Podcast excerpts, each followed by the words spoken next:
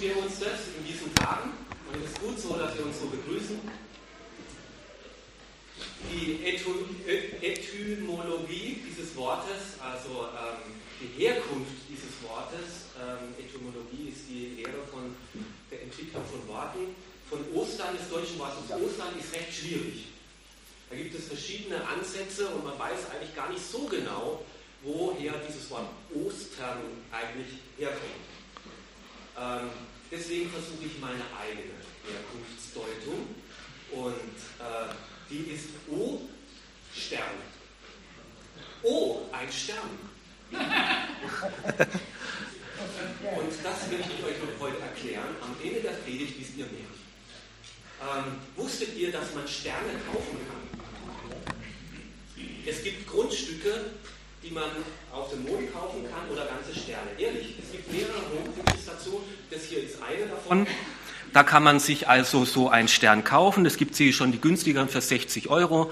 Äh, wenn man Doppelstern wird, kostet es ein bisschen mehr und Supernovas noch mehr. Äh, und da kann man also seine Freundin dann beeindrucken und dann kann man den Sternenhimmel anschauen und kann man sagen, ich habe dir diesen Stern gekauft und ich habe dir diesen Stern vom Himmel geholt und so. Und ich dachte, das ist eine gute Geschäftsidee. Ja, also da braucht man nur Papier mit ein bisschen bedrucken und weitergeben. Die kommen ja nie dahin.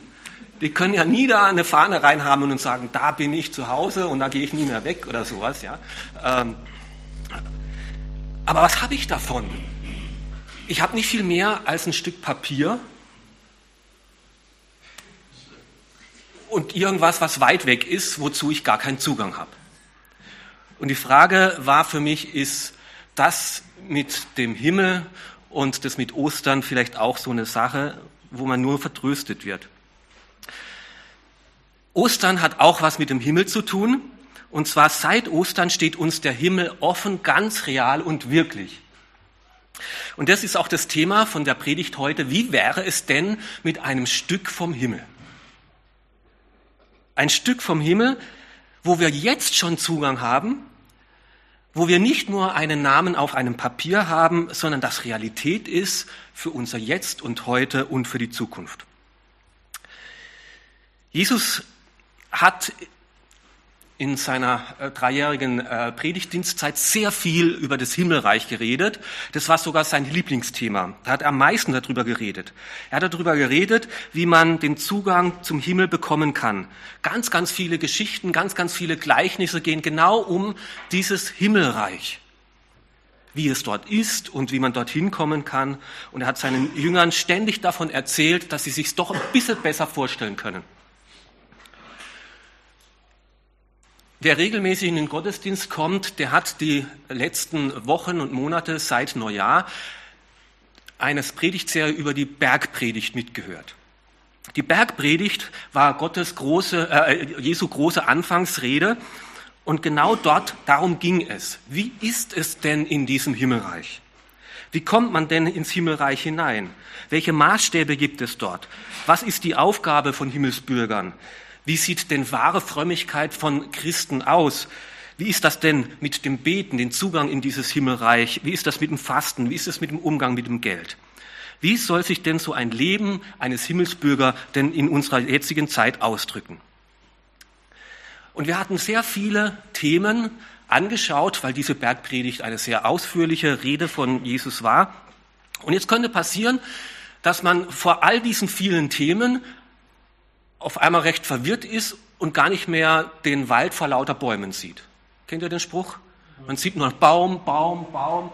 Und da muss man ein bisschen Abstand nehmen und ein bisschen nach hinten gehen, um zu sehen, aha, ein Wald ist das.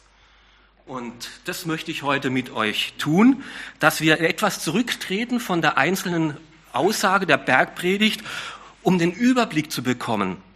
Und die äh, Predigt heute will diese große Linien von der Lehre der Bergpredigt und der Lehre Jesu aufzeichnen. Die Gefahr besteht natürlich, dass es für den einen oder anderen vielleicht etwas zu verallgemeinernd und zu, zu plakativ klingt. Das lässt sich leider nicht ganz verhindern, wenn man ein bisschen den Abstand nimmt. Wir können hinterher gerne noch im Detail dann drüber diskutieren. Ich habe die Predigt mit drei Unterpunkten ähm, aufgebaut und die äh, lehnen sich jeweils an einen Filmtitel an. ähm, ein Actionfilm, ein Science-Fiction-Film und ein Liebesfilm. Also für jeden sollte etwas dabei sein. Das erste Punkt, diese Welt ist nicht genug. Ihr kennt James Bond, Action. Wir haben eine Sehnsucht nach dem Himmel. Wir haben, Raphael, wir haben eine Sehnsucht nach dem Himmel. Warum ist das so? Also wir sehen da schon bei dem Plakat, da gibt es äh, Finsternis und Licht und die kämpfen miteinander. Am Anfang war es so, die Welt war schön und sehr gut. Gott schuf die Welt so, wie er sich ausgedacht hat, wie er sich gedacht hat. Und das Interessante war, die Welt wird ja erst dann, glaube ich, beim vierten Tag, äh, äh dritter Tag geschaffen, ähm, noch, bevor, noch bevor Sonne, nein, die Sonne wird erst am vierten Tag gemacht. Ähm, und war vorher die Welt dunkel? Nein, sie war nicht dunkel, weil Gott war da und Gott war das Licht und hat die Welt erhellt. Er und sein Reich der Reinheit der Liebe hat die Welt durchflutet. Und die Erde war schön und die Menschen waren mittendrin und der Mensch war mit sich in Ordnung, der Mensch war mit dem anderen in Ordnung, der Mensch war mit der Umwelt in Ordnung, der Mensch war mit Gott in Ordnung. So wie wir es uns wünschen und träumen. Und so lesen wir das ganz am Anfang des Buches der Bibel. Und Gott sah alles, was er gemacht hatte, und siehe, es war sehr gut. Ich habe euch noch was mitgebracht. Ähm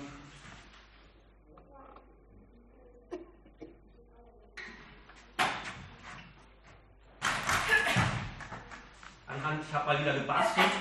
Und ähm, anhand dessen möchte ich euch das zeigen. Also Gott hat eine Welt mitten in ein Universum hineingesetzt und sie war schön, precious Marmel, eine sehr schöne, gute Welt.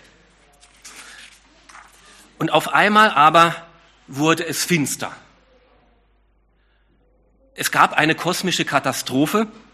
Es gab einen Kampf zwischen Licht und Finsternis und es schien so, dass die Finsternis die Oberhand gewonnen hat und eben, dass das Böse äh, im Vormarsch war.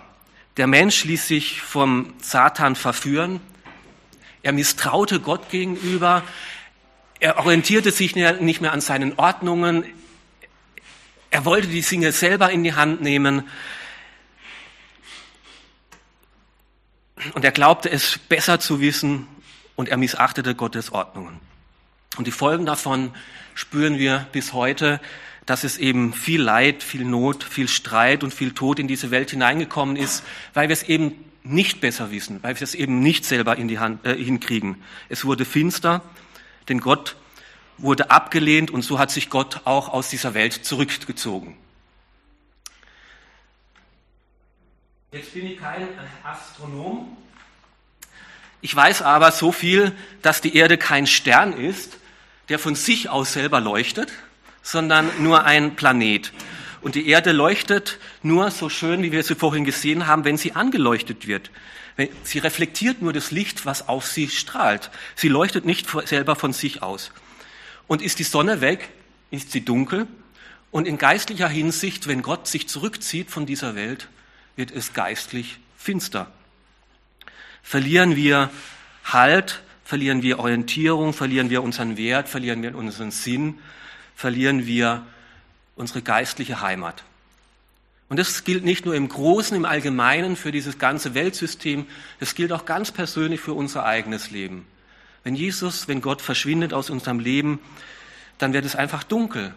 Dann macht vieles nicht mehr Sinn. Dann haben wir so wenig Hoffnung. Dann bleibt uns wenig Halt dann wissen wir nicht, was gibt uns Wert und wie kriegen wir die Beziehung wieder hin und worauf lohnt es zu hoffen, wofür lohnt es sich zu leben.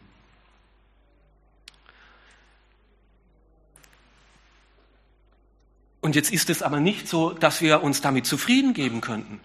Dass wir sagen, na, so ist es halt, so ist die Welt. Wir haben dennoch eine Sehnsucht, eine Sehnsucht, es müsste doch anders sein. Wir haben eine Sehnsucht nach dem Himmel. Wir leiden unter der Ungerechtigkeit. Wir sehnen uns nach Frieden, nach Liebe, nach Geborgenheit, nach Glück, nach einer besseren Welt. Wir wünschen uns eine Welt, wo man anders miteinander umgeht, wo die Umwelt funktioniert, wo die Beziehungen funktionieren, wo man mit Gott wirklich im Frieden sein kann und eine Einheit hat. Wir träumen uns von einem Stück von Himmel. Ja, und wir träumen, weil wir daher ursprünglich kommen. Wir waren eigentlich für den Himmel, für eine perfekte Welt geschaffen. Und wir versuchen es alle Jahre wieder, mehrmals manches sogar, wenn sie es sich leisten können. Wir mieten uns einen Urlaub, eine Reise ins Paradies, um dort festzustellen, na, das Paradies ist dann dort auch wieder nett. Ich nehme mich selber mit und ich bin dann auch nicht so viel glücklicher. Wir können uns eben selber nicht selbst erleuchten. Das Licht muss wie in dieser Welt von außen kommen, entweder von der Sonne oder geistlicher Hinsicht von Gott selbst. Er muss diese Welt erleuchten. Das ist jetzt also nur ganz äh, oberflächlich.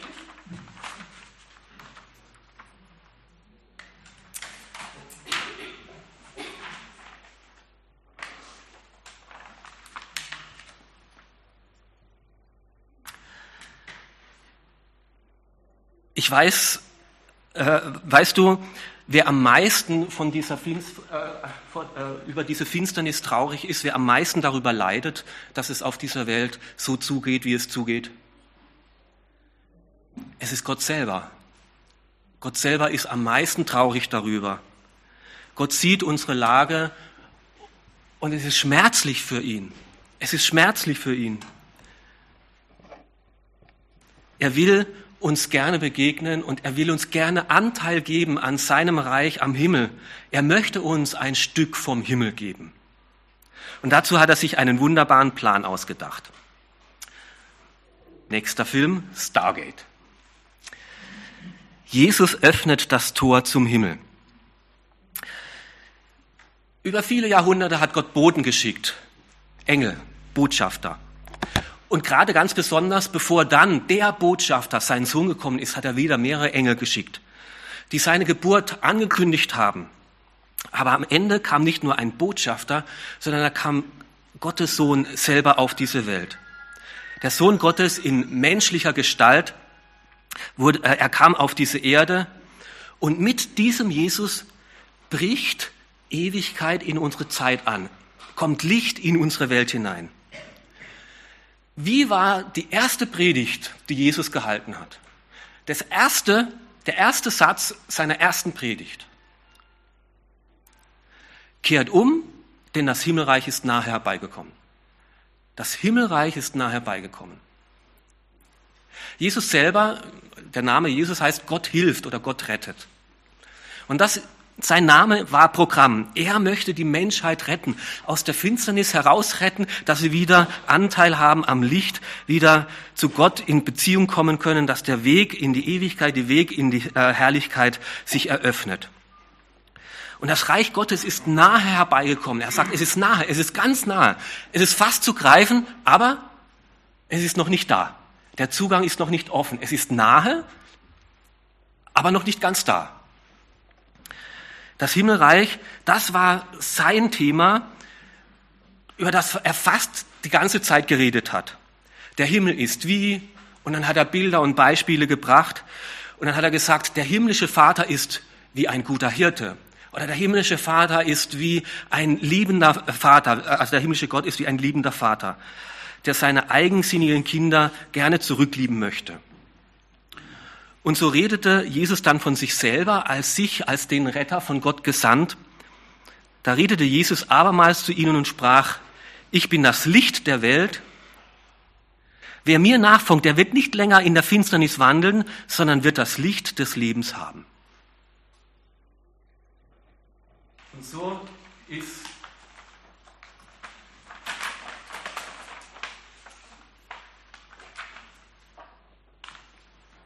mit Jesus das Licht wieder mitten in unsere Welt hineingekommen, ist Gottes Reich, das Himmelreich, ganz nah, mitten in unsere Welt, in unsere Welt hineingekommen. Jetzt könnte ich da jemanden brauchen, der das für mich.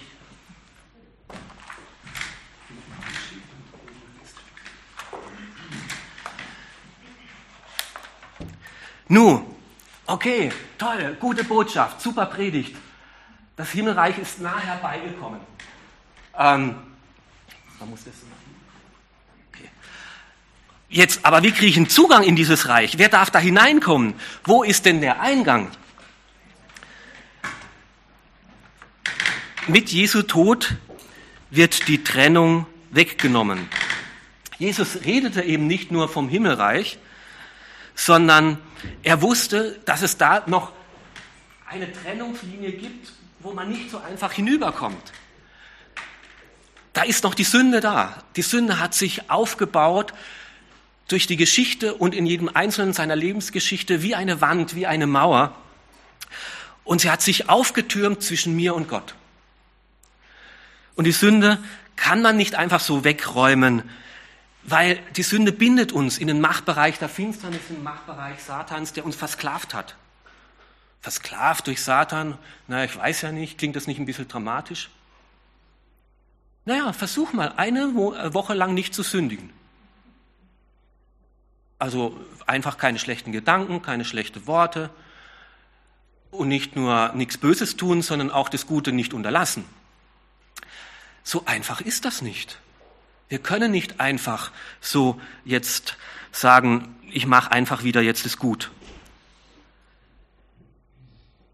Und das war die, die Mission von Jesus. Menschen, uns Menschen aufzusuchen und zu retten, weil wir uns sonst hoffnungslos verloren sind.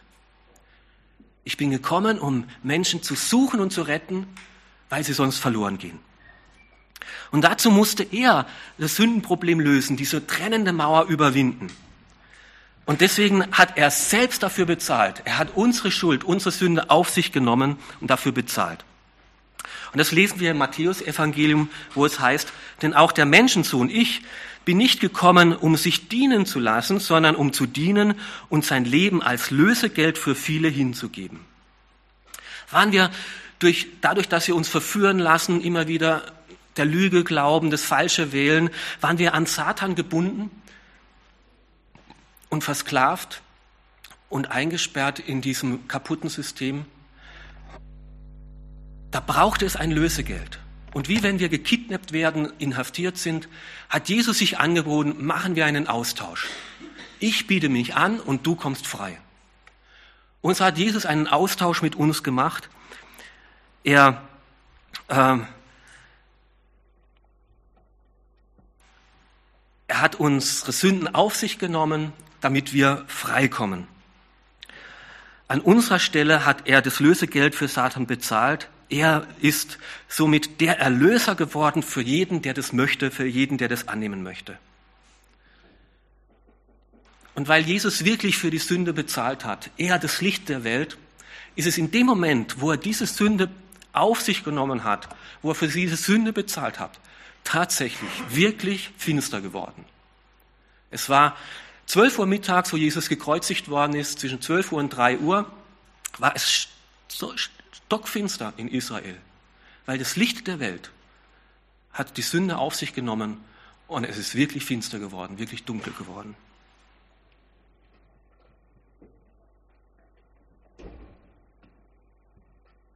Hat jetzt das Opfer von Jesus gereicht? Ist die Sünde jetzt wirklich weggenommen? Können wir denn wissen, ob der Zugang jetzt wirklich offen ist, ob die Trennlinie, ob man die jetzt wirklich überwinden kann? Ja, wir können es wissen, weil Jesus auferstanden ist. Er ist wahrhaftig auferstanden. Das Licht war stärker als die Finsternis und Satan konnte Jesus nicht festhalten, er hat den Tod überwinden, Jesus hat Satan überwunden und so wurde der Zugang zum Himmel eröffnet. Und mit der Auferstehung von Jesus Christus ist die Tür in den Himmel wirklich offen. Als Jesus auferstanden ist, war es hell. Ostern, hell, wahrscheinlich kommt das Wort daher, von Osten, von Sonnenaufgang. Der Stein ist weggerollt. Das Grab ist offen. Es kommt wieder Licht hinein. Wir können hinausgehen. Der Tod ist überwunden. Und Frauen haben das zuerst gesehen. Das Grab ist nicht mehr zu, das Grab ist offen. Man kann hindurchgehen. Die Jünger haben es gesehen. Mehrmals haben sie Jesus gesehen. Immer wieder haben sie ihn gesehen. Er hat ihnen ihre Hände gezeigt, er hat mit ihnen gegessen, er hat mit ihnen geredet, sie konnten ihn berühren. Einmal haben ihm 500 Menschen auf einmal gesehen, an verschiedenen Orten, zu verschiedenen Zeiten. Jesus ist nicht mehr im Grab. Er ist wirklich auferstanden. Er ist wirklich lebendig. Er ist dann aufgefahren nach 40 Tagen. Er ist jetzt bei Gott im Himmel. Er ist im Reich, im Himmelreich und der Zugang dorthin ist offen.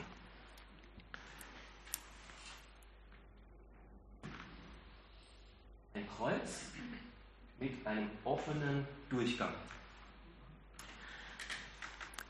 Jesus hat gesagt, ich bin die Tür. Ähm, wenn jemand durch mich eintritt, wird er gerettet werden. Jesus ist somit der Zugang zu diesem Himmelreich. Und es gibt nur diese eine Tür, dieses eine Tor. Und so ist Ostern der Zugang zum Himmel, der Durchgang zum Himmel. Stargate, Jesus ist die Tür, also die offene Tür in den Himmel, im Himmelreich. Und jetzt kommen wir auch wieder zu meinem Wort Ostern. Ja? O, Stern. O, bei O kann man sich immer das offene, den Grabstein, der weggerollt ist. O ist auch nicht ausgefüllt, sondern durch, ja, also da kann man ja durchgehen durch das O, ja, das offene Grab. Und das offene Grab ist der Zugang zu den Sternen zum Himmel. Oh, Stern. Das ist für mich die Bedeutung, die Herkunftsherleitung für mich, für Ostern. Die Tür zum Himmel ist durch die Auferstehung von Jesus Christus eröffnet worden. Ich aber bin gekommen, um ihnen Leben zu bringen, Leben in ganzer Fülle. Wer dahin durchgeht, der darf wieder zu dem ursprünglichen Leben zurückkehren, wie Gott diese Welt ursprünglich eigentlich gedacht hat. Wer zu Jesus, zu dem Kreuz kommt und durch zur Auferstehung kommt, das für sich in Anspruch nimmt, der hat Zugang zu dieser neuen Welt. Und deswegen Osterzeit. Warum feiern wir es jetzt gerade in dieser Zeit? Naja, weil die Tage jetzt wieder länger werden, weil es jetzt wieder heller wird. Warum ein Osterstrauß? Naja, weil sie im Winter waren sie, sahen sie leblos, sahen sie vertrocknet aus und jetzt kommt neues Leben. Das soll symbolisieren, durch Jesus wird dieses neue göttliche Leben deutlich. Osterfeuer. Warum? Ja, es wird wieder hell. Das Licht der Ewigkeit leuchtet in unsere Zeit hinein. Und das Beste finde ich ja die Ostereier. Also Ostereier, die haben ja auch eine seltsame Herkunft. Äh, aber ich finde die beste Erklärung, wir sind eigentlich wie so ein kleines Küken in einem Ei. Ja? Und es ist ziemlich begrenzt und ziemlich eng da drin und außen ziemlich hart. Und Ostern, das ist so das erste Bicken, ja, so nach außen, wo die Schale aufspringt und man kann von außen schon die, das Licht sehen, bis man dann das Küken rauskommt und sich zu neuem Leben entfaltet. Ja? Und war man bisher noch da in der Finsternis gefangen, wenn man da dann die Eierschale aufbricht, dann hat man Zugang zu dem Reich Gottes, zum hellen Himmelreich. Und, und das finde ich ein gutes Bild, was Gott für uns vorgesehen hat. Dass wir nicht nur als Küken in einem Ei leben, sondern er hat sich gedacht, nein, die Eierschale ist nur die Welt, es gibt aber den Himmel über der Welt. Und da sollt ihr Zugang zu bekommen. Die Schale darf aufbrechen, ihr dürft ein Stück vom Himmel haben. Und somit ist Ostern auch viel besser als Western. Also wir schauen uns immer wieder mal Western an, aber Western ist eigentlich ziemlich trist. Ja, Western, da gibt es Menschen, die können andere nur umbringen. Ja, dass sie vom Leben zum Tod befördern. Ostern ist genau das Gegenteil. Da gibt es einen Menschen, der uns vom Tod zum Leben befördern kann. Und deswegen ist Ostern viel besser als Western. Und Ostern ist auch wirklich ein Hoffnungs- ein Hoffnungszeichen für unsere Zeit. Wenn in Brüssel äh, religiöse Fanatiker im Auftrag vermeintlich ihres Gottes zur Vergeltung mit sich andere Menschen in den Tod reißen. Wie gut ist es sich an Ostern genau um das Gegenteil zu erinnern, dass es da einen Gott gibt, der im Auftrag seines Gottes zur Versöhnung uns Menschen aus dem Tod ins Leben reißt. Welche Hoffnung? Seit Ostern kann man ein Stück vom Himmel haben Und zwar jetzt schon in dieser Welt als solches erleben. So kommen wir zum dritten Film, zum Liebesfilm. Wie im Himmel. Wie kann man in dieser kaputten Welt schon wie im Himmel leben? Es darf jetzt schon eine Liebesgeschichte beginnen zwischen Gott und uns. Jetzt schon, hier. Ist es möglich, dass wir jetzt schon wie im Himmel als Himmelsbürger leben können? Wie werde ich denn jetzt Bürger dieses Reiches? Wie bekomme ich einen Platz? Wie kann ich mir da sicher sein? Wie gesagt, es gibt nur einen einzigen Zugang und der ist hier bei Jesus am Kreuz. Der zwar nur über Jesus weiß, über Ostern weiß, aber nicht hingeht und sagt, ich möchte das erleben, ich möchte das für mich in Anspruch nehmen, der wird nur von ferne stehen bleiben. Wer aber hingeht und sagt, ich möchte dein Angebot für mich in Anspruch nehmen, der darf die Seite wechseln, der darf diese imaginäre Linie zwischen Licht und Finsternis überschreiten. Denn Jesus hat gesagt, ich bin das Licht der Welt, in die Welt gekommen ist, damit jeder, der an mich glaubt, das Licht hat und nicht in der Finsternis bleibt. Jeder, der an mich glaubt, also der zu ihm kommt, der das Vertrauen ausdrückt, der darf zu ihm kommen und wird nicht mehr in der Finsternis bleiben, sondern wird das Licht des Lebens selber haben. Das, was wir mit eigener Kraft nicht geschafft haben, uns von dieser Finsternis, von der Schuld, von der Sünde zu befreien, das bietet uns Jesus jetzt an. Er ist die Tür. Und darum geht es eigentlich in der Bergpredigt. Das war das Thema seiner Bergpredigt. Das erste Satz der ganzen Bergpredigt beginnt ja mit den Seligpreisungen. Glücklich zu preisen sind die, die ihre geistliche Armut einsehen, denn ihnen gehört das Himmelreich. Da geht es genau um das. Glücklich sind die, die ihre geistliche Armut einsehen, dass sie diesen Sprung in das Licht nicht alleine schaffen, die ihre Schuld nicht alleine wegbügeln und ausgleichen können, sondern ihre geistliche Armut einsehen und deswegen zu Jesus kommen, denn ihnen gehört das Himmelreich. Das Himmelreich kann sich niemand verdienen, es kann sich niemand äh, freischaufeln. Es gibt nur diese eine Zugang, diese eine Tür, diese eine Öffnung. Und diesen kosmischen Sprung, zu dem lädt uns Jesus ein. Er hat uns aus der Gewalt der Finsternis befreit und ins Reich versetzt, in dem sein geliebter Sohn regiert. Durch ihn, Jesus Christus, sind wir erlöst. Durch ihn sind unsere Sünden vergeben. Wir dürfen also eine äh, so beamen hat man früher gesagt, eine Versetzung, ja, ins Reich seiner Herrlichkeit uns versetzen. Und wer jetzt hier äh, in dieses Reich versetzt ist, der ist weiterhin auf dieser Erde. Der ist weiterhin noch nicht im Himmel. Er hat nicht diese Grenze überwunden. Also wir sind jetzt noch nicht wirklich bei Gott im Himmel. Das, diese Grenze überwinden wir erst mit dem Tod. Aber wir gehören schon zum Himmelreich, zum himmlischen äh, Realität. Und diese, diese Grenze ist die viel wichtigere Grenze als diese Grenze hier. Äh, denn wenn man diese Grenze, wenn man ins leichtes Licht gekommen ist, dann hat man eine neue Identität. Boah, ich bin jetzt nicht nur ein Bürger des österreichischen Staates, sondern ich bin ein Bürger des Himmelreichs. Ich habe nicht nur mehr meinen leiblichen Vater, ich habe Gott, den himmlischen Vater, als meinen Vater. Und ich lebe jetzt nicht nur nach Ordnungen hier in Österreich, nach diesen Gesetzen, ich lebe nach den größeren Ordnungen, den Ordnungen des Himmelreiches. Meine Hoffnung und mein Lebensziel ist nicht mehr nur begrenzt mit dieser Welt, sondern ich habe eine Hoffnung, die weit über diese Welt hinausgeht in die Ewigkeit hinein. Und das war jetzt Thema der Bergpredigt. Wie leben wir jetzt als Bürger dieses Himmelreichs? Wenn wir Zugang zum Himmelreich bekommen haben, wie lebt es sich jetzt? von Gott her, wenn wir Teil seines Himmelreichs geworden sind. Aus dieser neuen Welt heraus. Wir sind noch in dieser Welt. Wir erleben noch Tod, wir erleben noch Schmerzen, wir erleben noch Leid.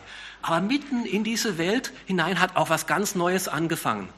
Es hat was begonnen von dieser Ewigkeit. Und das kann man jetzt schon erleben und jetzt schon spüren. Wie war es denn damals, wo die Jünger nach der Kreuzigung sich zurückgezogen haben? Sie waren frustriert, sie waren enttäuscht, sie waren am Ende.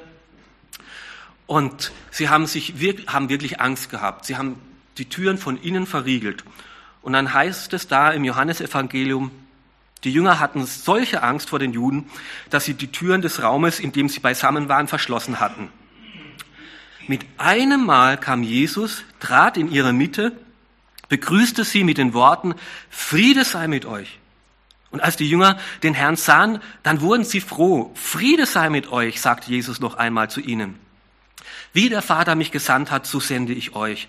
Und er hauchte sie an und sagte, empfangt den Heiligen Geist. Sie sind mitten in der Welt, mitten in Angst, mitten in der Realität.